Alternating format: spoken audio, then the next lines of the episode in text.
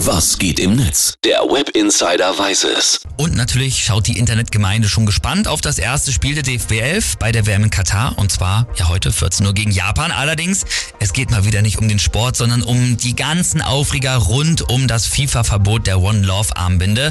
Aus diesem Grund hat ja jetzt DFB-Sponsor Rewe auch seine Kooperation mit dem DFB aufgelöst. Das ist ein sehr krasses Zeichen des Handelsriesen, Mhm. obwohl man muss fairerweise sagen, ist auch ein Stück weit sehr geschicktes Marketing, denn Rewe hatte Ja. die Zusammenarbeit mit dem DFB schon im Oktober eigentlich für das Jahresende beendet. Jetzt sind sie ein bisschen früher dran, haben sie schlau gemacht. Mhm. Viele User schreiben jetzt tatsächlich aber sowas wie, ich gehe jetzt erstmal oder ich gehe jetzt öfter bei Rewe einkaufen. Ob's aber wirklich so ist, ne, wir wissen ja, sei mal dahingestellt. Ja, das ist klar. So, dann schauen wir mal. Oliver Kalkofe schreibt dazu trotzdem, mit der richtigen Haltung ist keine Werbung oft die Bestwerbung. Jo. Hat er absolut recht. Die Heute-Show schreibt, Rewe beendet wegen der One Love Binde vorzeitig die Kooperation mit dem DFB.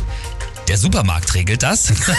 Ja, sehr schön. Dann der User RK schreibt noch, heute bei Rewe im Angebot Eier. Und zwar richtig dicke. Frei nach Oliver Kahn, sehr Genau. Und Blackie Boob twittert auch noch, das muss dieses Payback-System sein, von dem die da, bei Rewe immer reden. Sehr gut. Fabian Köster hat sich auch noch gemeldet und geschrieben, lol, jetzt ist also ein Supermarkt unsere letzte moralische Instanz. Wann schicken wir Rewe eigentlich in den UN-Sicherheitsrat? Sehr gut. Ja. Rewe wird das DFB-Sammelalbum jetzt auch gratis verschenken, Mhm. trägt alle Kosten dafür.